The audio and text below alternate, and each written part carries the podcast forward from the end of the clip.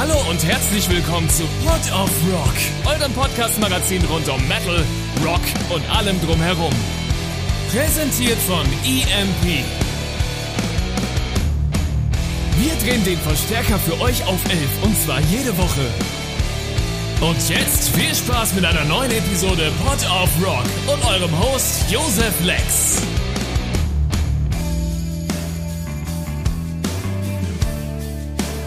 Hallo und herzlich willkommen. Ich bin's mal wieder, euer überdurchschnittlich attraktiver Josef. Und ich habe mir natürlich wieder einen überdurchschnittlich attraktiven Co-Host heute reingeholt, denn es ist der zweite Donnerstag im Monat und nicht der erste Donnerstag im Monat. Das heißt, heute gibt es keine Bands hier, sondern es gibt den unfassbar attraktiven, sexuell anziehenden, gut gestylten und wohlriechenden Sandro. Ich frage mich manchmal wirklich, wenn du deine Antwort machst, in was für eine Art Podcast wir hier eigentlich sind. Es ist. Ähm, ähm, aber das, das, das passt schon, weil ähm, es, es, ist, es bleibt sexy heute. Wir reden nämlich über vielfaltige Leute.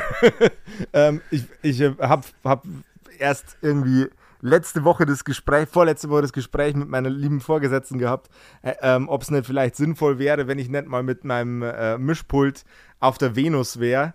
Ähm, weil da, tum, da, tummelt sich ja, da tummelt sich auch sehr vieles an Creator-Gedöns. Du willst nicht wissen, wer dafür alles akkreditiert ist, Sandro. Creator haben auf dem Venus gespielt? Ne, äh, nicht gespielt. Nicht, Cre nicht Creator mit K, Creator mit C. Da, äh, für, die, für die, die es nicht wissen, ich bin ja nicht nur der Podcast-Typ hier. Ich mache ja quasi äh, ich bin Tentakelmann. Ich mache hier diverse verschiedene Aufgaben und Subaufgaben. Ähm, und, es bleibt äh, sexy auf es, jeden Fall. Es bleibt sexy. Tentakelmann ist auf jeden Fall dein Pornoname, also dein Pornodarstellername. Wie, wie, wie, ist, wie ist mein Pornoname? der Tentakelmann. Der Tentakelmann ist Was, ist, was passiert hier? Ist das eigentlich jetzt wirklich in der Folge drin? Ja, klar. Weil dann kann ich die nicht meinen drin. Eltern schicken diesmal. Ja, das, das, dann solltest du das vielleicht nicht tun. Äh, okay, ich habe hab auch äh, seit, äh, seit Sonntag habe ich einen neuen Rappernamen. Ja. Man merkt, man merkt wirklich, dass, dass du viel Gesprächsbedarf hast, Josef. Ja, Aber ich habe gesehen, du hast letztens eine Cure-Platte aufgelegt. Ich habe, ich habe dich noch mal ein bisschen mehr ins Herz geschlossen. Ja, es ist äh, funnily enough. Äh, jetzt, jetzt sind wir, bevor wir ins eigentliche Thema einsteigen, noch ganz kurz. Äh, reinigt eure Vinyls, es funktioniert wirklich. es funktioniert. Ihr werdet es nicht glauben. Ich habe mir eine Vinylreinigungsmaschine gekauft, damit ich meinen ganzen alten Scheiß mal durch, äh, durchgesäubert kriege. Ähm, und ich habe die The Cure-Platte, die habe ich keine Ahnung wie lange schon. Ähm, und die ist, ist einfach dirty as hell. So. Also die, die lag jetzt locker irgendwie zwei Wochen in der Gegend rum und die war einfach schamutzig. Ähm, und äh, die habe ich am Flohmarkt organisiert übrigens. Ähm, und ich, ich habe ich hab die aufgelegt beim ersten Mal, habe hab mir gedacht, Alter, ich schlag mit dem Kopf gegen die Wand.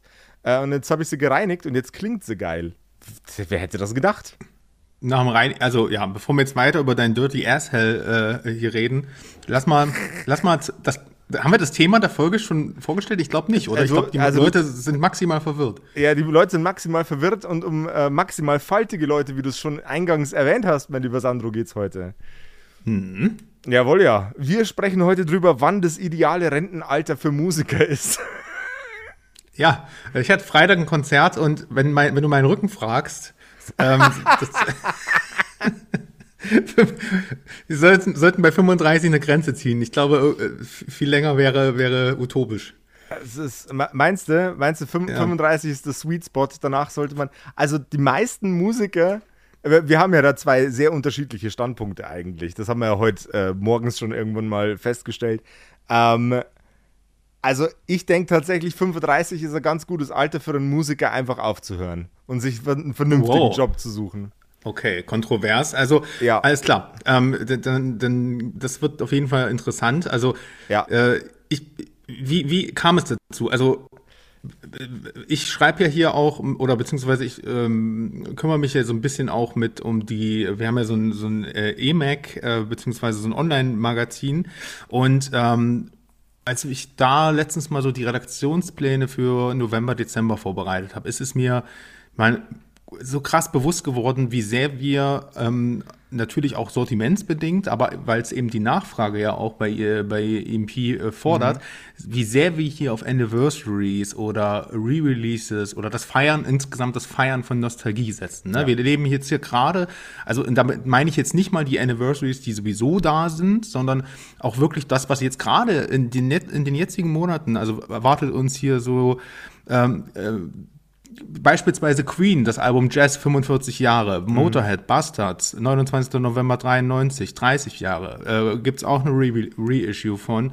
Ähm, und weiß ich nicht, ähm, Metallica, äh, Kill 'em All hat man dieses Jahr, 40 Jahre.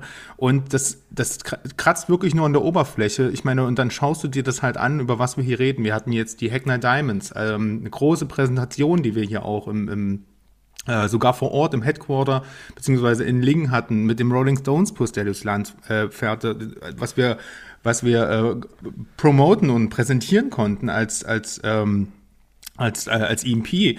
Und äh, da feiern wir eine Band, die seit 60 Jahren unterwegs ist und immer noch ein relevantes Album rausbringt. Ja? ACDC 50 Jahre kommt auch noch, was man munkelt, schon von einer Abschiedstour oder vielleicht noch ein Album. Wir wissen es noch nicht zum jetzigen Zeitpunkt. Und Kiss spielen ja vielleicht sogar auch dies Jahr endlich mal das letzte Konzert ihrer letzten Tour, was sie seit zehn Jahren, äh, die, welche sie seit zehn Jahren machen. seit 40.000 Jahren auf Abschiedstournee, Alter. Im Prinzip war die zweite Tour schon die Abschiedstournee, aber die kommt wohl dieses Jahr am 2. Dezember im Madison Square Garden wohl zum großen Finale. Okay. Und das, und das ist, wie gesagt, nur die Spitze des Eisberges. Wir werden damit erschlagen. Man könnte auch sagen, wir werden zugeschissen mit, ähm, mit, mit Nostalgie, Anniversaries und, und äh, quasi Oldschool-Bands, die man zum letzten Mal sehen kann. Äh, Motley Crue, ach egal, ich fange jetzt mal nicht an. Mhm. Alle, was dieses Jahr ist eigentlich sehr repräsentativ dafür und es schreit alles nach Paradigmenwechsel, das letzte Aufbegehren der Alten ähm, die Frage ist, wie lange kann das noch so gut gehen und was bedeutet das eigentlich gerade auch für die Musikindustrie und für, die, für das Fandom an sich? Weil hier, wir hier bei EMP setzen uns ja quasi dadurch, dass, wie gesagt, die Nachfrage suche, ist extrem damit auseinander, weil das die Leute halt lesen, hören und sehen wollen. Wie, wie, stehst du denn allgemein dazu, Josef? Also äh, der, der Grund, warum, warum Bands wie Metallica und Iron Maiden und Kiss und Motorhead ähm, heute immer noch die, ähm, die, die, das Rampenlicht genießen, das sie genießen, ähm, ist ja, liegt ja nicht daran, dass nicht genügend neue Bands nachkommen würden, weil das tun sie.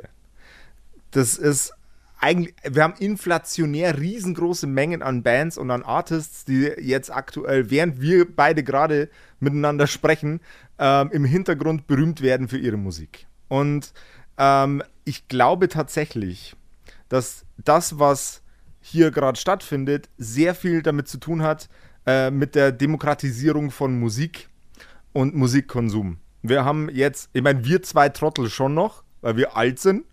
Ähm, wir haben jetzt nicht mehr den Bedarf als Normalverbraucher, dass ich in einen Plattenladen renne und mir eine Schallplatte kaufen muss oder eine CD kaufen muss oder ein Tape kaufen muss, wenn ich die Band anhören möchte.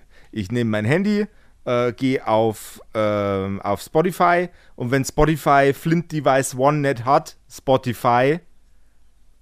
Und das Label, das hinter dem Album gerade steht und es einfach nicht veröffentlichen will, Flint Device One, ihr wisst, ihr wisst, ihr, ihr wisst, wovon ich rede, ähm, dann äh, kann ich das immer noch auf YouTube hören, weil es da irgendjemand irgendwann mal von einer Promo-CD gerippt hat und auf YouTube hochgeladen hat. Und so kann ich auch heute noch ein riesengroßer Fan von Nirvana und äh, Slayer und Cannibal Corpse werden, obwohl das eigentlich echt alles saualte Säcke sind. Tja. Weil die Musik. Soll ich dir mal was sagen?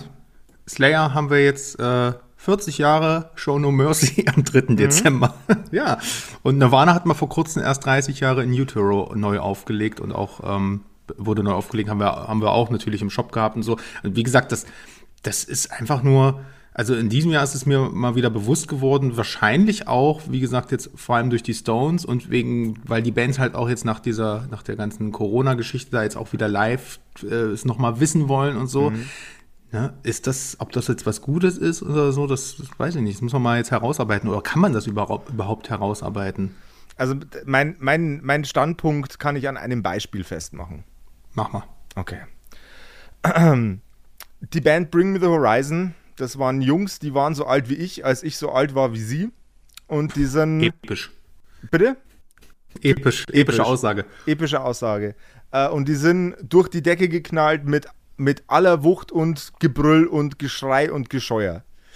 Und die sind jetzt auch immer noch genauso alt wie ich. Wer hätte das gedacht?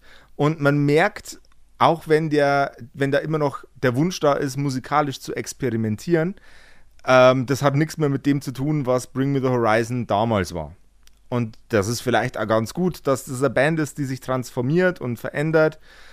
Aber die Qualität der Experimente nimmt gefühlt für mein Verständnis, sorry an alle Bring Me the Horizon Fans. Ihr wisst alle, ich bin der größte Bring Me the Horizon Fan von uns allen hier, die, die hier sprechen. Es, es verliert ein bisschen so sein. Ich glaube, ich bin einfach die Stimme von Olo Sykes müde. So. Ich brauche jemanden. das, das ist ein schönes Adjektiv. Ich, ich, ich, will, ich will, dass mich jemand Neues anschreit. Ähm, und keine Ahnung, das ist halt nicht bloß irgendwie ein Bring Me the Horizon Phänomen, das ist bloß mein Beispiel, das ich mir diffizil vorbereitet habe für unsere heutige Aufnahme, weil ich der Meinung bin, dass, dass es reicht. Die sind genug, die haben genug gemacht. Ah, okay, jetzt habe ich deinen Punkt. Okay, es geht dir nicht um einen Vergleich, sondern die, die geht's, also deine Clickbait-Aussage ist, Musik, äh, musikalisch sind BMTH auserzählt. BMTH ist, die Story ist durch. Okay. Die Story ist eine geile Story. Es ist, es ist wie, weiß ich nicht, Demon in a Bottle. Demon in a Bottle war irgendwann mal vorbei und Demon in a Bottle war deswegen gut, weil es irgendwann mal vorbei war. Herr der Ringe mhm. ist super, weil es Herr der Ringe ist und Herr der Ringe ist super, weil es irgendwann mal vorbei war. Es sei denn, Amazon hat gerade die Idee, das nochmal neu zu erzählen aus Prequel-artiger Position, aus Prequel-artiger Position oder so. Und es ist, ich verstehe deinen Punkt, ja. Es ist, genau.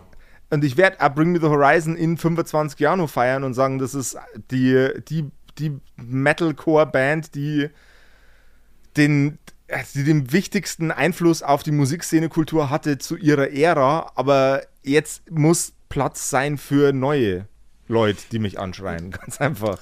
Ja, ich verstehe, wie gesagt, deinen Punkt sehr. Und ich muss tatsächlich sogar sagen, dass ich den vom Gefühl her teilen kann. Also ich finde, es gibt äh, wenig Bands, die so trotz ihrer offensichtlich voranschreitenden äh, Experimentierfreude und, und äh, musikalischen Evolution immer so relevant geblieben sind mit allem, was sie, ja. was sie getan haben. Also stilistisch unglaublich prägend. Du hast immer das Gefühl, ne, äh, BMT haben, haben ein Album gedroppt und ein Jahr später haben alle Bands, gerade im modernen Bereich, das, äh, das komplett imitiert. Vom ja. Style her, von, von der Produktion her äh, und auch selbst von, von, von, von, von den Promo-Shoots und sowas, ne? Also diese ganze äh, Retro-Welle, die die da auch in der Emo-Phase schon mitgeritten äh, sind, äh, mit diesen Polaroid-Fotos und so, das haben dann alle gemacht. Und ähm, von daher kann ich das bestätigen und auch ich bin da gerade irgendwie rausgewachsen. Ähm, ich mhm. glaube, dass es eine ganz andere Generation mittlerweile anspricht, aber unabhängig davon. Bist du dir da so sicher? Ich glaube schon. Also ich kann mir vorstellen, ne, ähm, dass, dass, dass ähm, äh, Bring the Horizon jetzt gerade von vielen Fans neu entdeckt wird. Also von vielen jungen Fans gerade nochmal neu entdeckt wird, weil äh, BMTH so schlau waren und zu sagen, ja, wir können jetzt nicht die ganze Zeit die Eternal ähm, versuchen hier mitzuschleifen, sondern wir ähm, experimentieren jetzt mit anderen Fashion Artists, die gerade relevant sind und äh, entwickeln die Marke halt in die Popkultur komplett weiter. Ja. Also ist meine Einschätzung, ich glaube auch nicht, dass es das jetzt hier zu erörtern gilt. Ich glaube, der Punkt ist aber, du sagst, die werden jetzt durch und du wirst das aber auch in 25 Jahren noch hören. Und ich denke mir, ja, das wirst du tun, wenn die dann ihre Abschiedstour machen.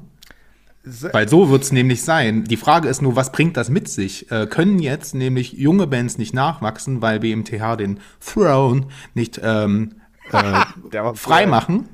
Oder ähm, ist es äh, und, und, und ne? also das ist ja eigentlich das Problem. Reden wir jetzt hier wirklich darüber, dass es schlimm ist, dass Bands nicht aufhören? Und da sage ich nein, definitiv nicht.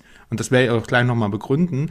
Oder mhm. ist das eigentliche Problem nicht sogar, dass durch diesen naja, Sellout und durch dieses, die Größe der Marke und natürlich den Promo-Agenturen und Booking-Labels und den ganzen Mechanismen, die dahinter hängen, der ganze Markt so zumindest, weiß nicht, 75 Prozent zugebaut ist durch Markenrechte, durch einfach mhm. Standings, die sich, die halt Jahrzehnte zurückliegen, dass da einfach kein Platz mehr für Artists ist.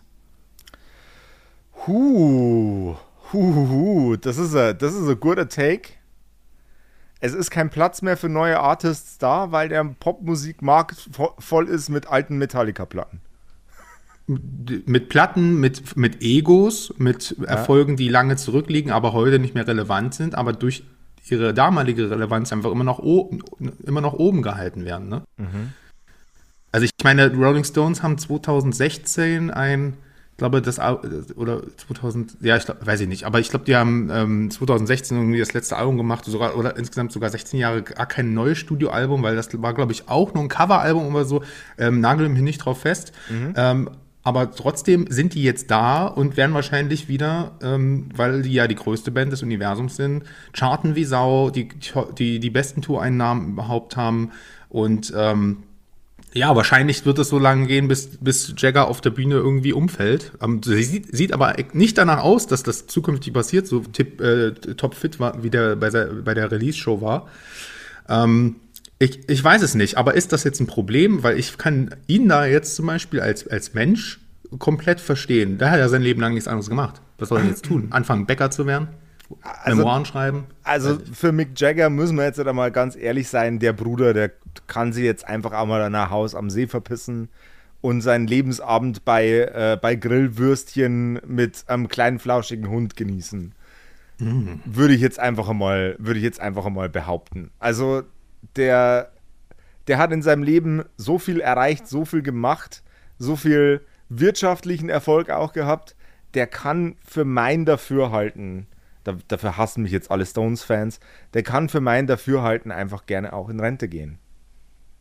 Gut, ja. Ähm, Ne? Unabhängig jetzt mal davon, dass es wahrscheinlich nicht passieren wird, äh, solange er noch stehen das kann, verstehe ich deinen macht, Punkt. Der macht es, bis er umfällt. Safe. Ja. ja. Aber wo ist jetzt die Brücke zwischen den Stones und Bring the Horizon? Weil da haben wir noch 50 Geschäftsjahre dazwischen. Das ist richtig. ähm, wo, ist, wo, ist die, wo ist die Brücke zwischen den Stones und, und Bring the Horizon? Ich glaube, auch die Stones sind zu Ende erzählt worden, schon vor langer Zeit. Und das, was die Stones heute machen, ist nicht in der, in der Qualität und von derartiger kultureller Wichtigkeit wie es die Stones damals waren, als ihre Geschäftsjahre gerade angefangen haben, ins Rollen zu kommen. Hä? Rollen? Rolling Stones? ja, nee, erklären mir bitte nochmal, das finde ich gut. Ähm, okay, da sehe ich die Brücke. Also das, da, wo Bring It Horizon gerade sind, ähm, sind die Rolling Stones Anfang der 70er meinetwegen gewesen. Ja.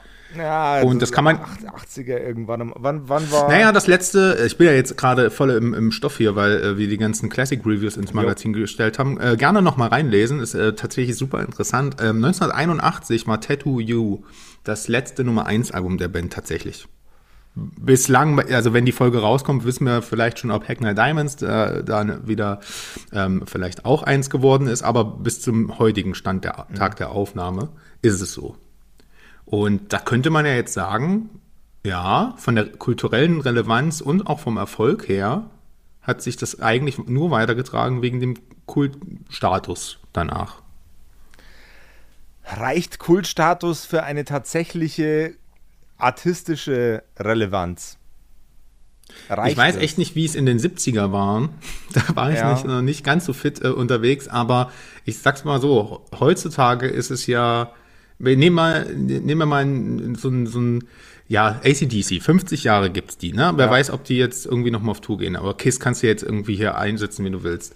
Äh, Bands, die gerade noch stehen können, ähm, für ein schweineteures Geld ähm, Tickets verkaufen und alle Leute kaufen das, ähm, solden das innerhalb von ein, zwei Tagen out und die haben also eine gewisse Nahenfreiheit, weil ich glaube, die musikalische und kulturelle Relevanz die überhaupt keine Rolle mehr spielt, schon seit mindestens 20 Jahren mhm. nicht. Und ob die ein Album rausgebracht haben, sowieso nicht. Deswegen sind die meisten der späteren Alben vielleicht auch gar nicht so gut, weil sie es auch gar nicht mehr sein müssen. Die sind ja alle auch ein bisschen verwöhnt geworden.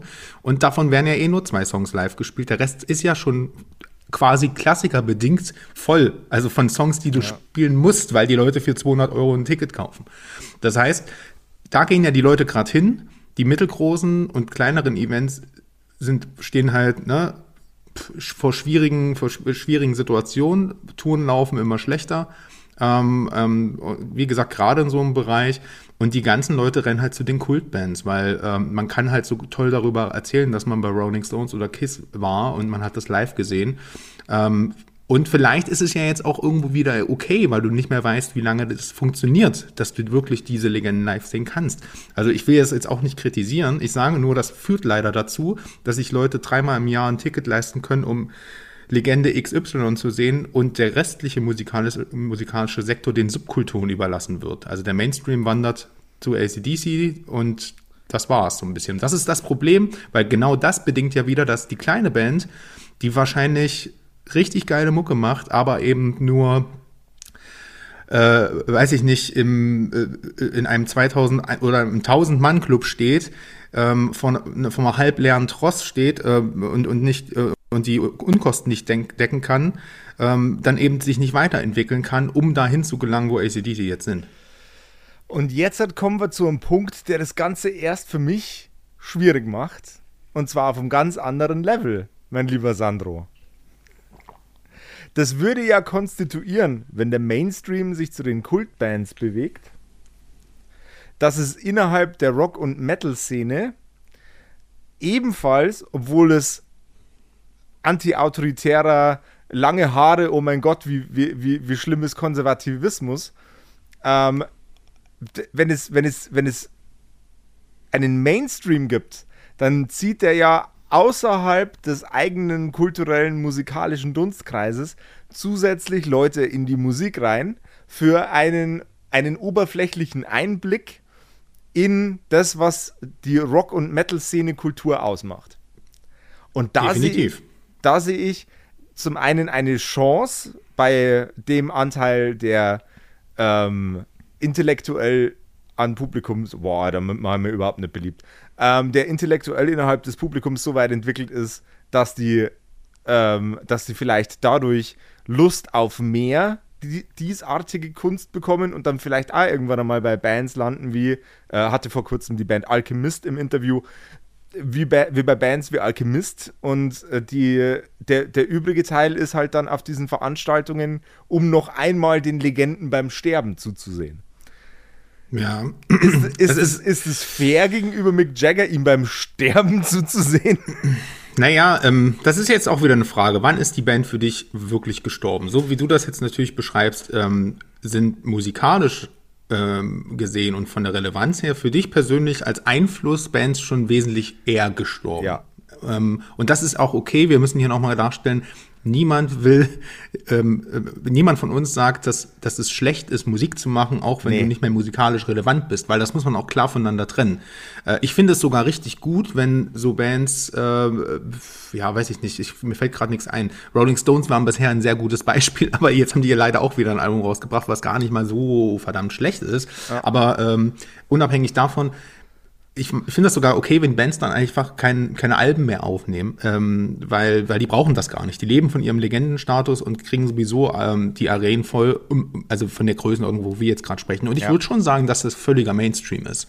Also selbst wenn der Ursprung dieser Bands und die Bedeutung für die Rock- und Metal-Geschichte nicht Mains, also nicht aus dem Mainstream kommt, sondern aus einer re rebellischen äh, einer Phase des, des musikalischen Aufbegehrens, gerade bei den Stones sind ja super relevant, ja. Ähm, wo, die, wo, die, wo die herkommen, was das, was das für uns alle ja mitgeprägt hat. Aber die Rolling Stones kannst du mir doch nicht erzählen, dass die seit der Jahrtausendwende noch eine Relevanz für die Musikindustrie, also für die, also für, ähm, für die also Szenekultur für die musikalische Szenekultur hat, genau darauf wollte ich hinaus. Also gar nicht mehr, ne? Also, und würd, würde ich jetzt einfach mal sagen, ne? Und das ist denen aber auch, muss man ja sagen, scheißegal. Und deswegen ist es auch legitim, dass die weiter Musik machen.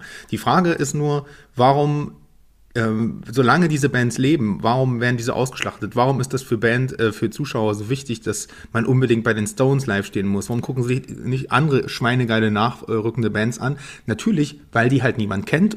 Du bekommst darauf kein Echo und das ist halt nun mal auch das Leid. Ähm, von diesen, von diesen Bands, über die wir reden, dass die im völligen Mainstream angekommen sind und so muss man das halt auch bewerten. Deswegen sehe ich da jetzt kein, keine Verwässerung der Metal ähm, oder, oder Subkulturen, sondern ich sehe halt da einfach eine Reaktion darauf, dass immer mehr Bands, je älter die werden, desto in so mehr Netflix-Serien, die genamedroppt werden und die Leute dort ihre T-Shirts tragen, desto mainstreamiger ist dieses Thema und dieser ganze Backkatalog spielt überhaupt gar keine Rolle mehr, weil es auch nicht mehr um das Lebensgefühl geht, sondern es geht einfach nur dort darum, eine Marke zu glorifizieren, von der man glaubt, die war ein bisschen, die war mal edgy und wenn man das jetzt halt wieder so ein bisschen nach außen trägt, gehört man halt zu den coolen Kids. Oder zu den coolen mit 60ern. Was auch immer. Ich glaube, wir werden da zu keinem Punkt kommen, Sandro. Erst recht mit in den übrigen 20 Sekunden dieser Sendung. Vielleicht nehmen wir das Thema nochmal irgendwann anders auf ähm, und, und spielen den Ball weiter. Euch da draußen, was ist äh, eure Lieblings-Oldtimer-Band und soll die noch weitermachen? Gibt es eine Band, die vielleicht zu früh aufgehört hat? Lasst uns wissen, haut uns in die Kommentare, wenn ihr gerade auf einer Podcast-App seid, wo man Kommentare schreiben kann. Ansonsten könnt ihr mir gern persönlich eine Brieftaube vorbeischicken passt aufeinander auf, passt auf Sandro auf, passt auf euch selber auf. Ja, bitte. Und vor allem Rock'n'Roll.